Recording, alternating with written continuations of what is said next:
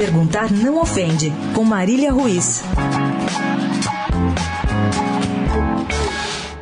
Vivemos a era dos escândalos tão escandalosos que os escândalos escancarados nas nossas caras acabam não nos fazendo mais medo. E esse é o terror da era dos escândalos. Alguém aí acordou se lembrando que o presidente do COB foi preso, continua preso, pediu renúncia, tem um interino da sua chapa em seu lugar e as intenções do interino são continuar dando mais voz aos cartolas e empurrando os atletas um pouquinho ali para o canto. Pois é, em menos de dez dias, o castelo de Nusma e seus comparsas parecia ter ruído. Mas enquanto as imagens de sua prisão parecem satisfazer a nossa sede de justiça, seu vice já se sentou em sua cadeira e já passou a despachar tal qual fosse ele, claro, com um ou outro disfarce, enquanto nenhuma nova fase da Lava Jato não é deflagrada. Aliás, durante o feriado, o ex-secretário de Nussmann, que havia sido preso junto com ele e com ele dividia a cela, Leonardo Griner, foi solto. Pois é,